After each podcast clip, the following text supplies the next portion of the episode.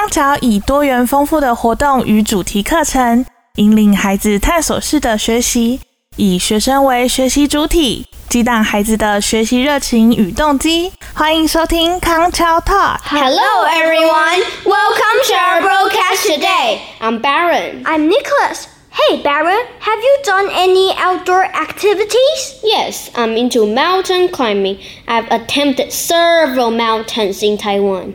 Wow, it sounds very tiring. Not really. I often go to Feifeng Mountain, which is really challenging. Do you do any activities like having a picnic there? Unfortunately, I don't, because I always enjoy the view there. It is known for its breathtaking views that overlook Hsinchu City.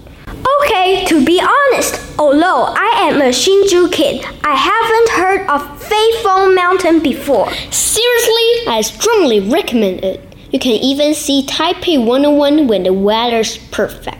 Wow, that's amazing! Can you take me there next time? Sure, I usually visit there on Sunday with my family. What about you?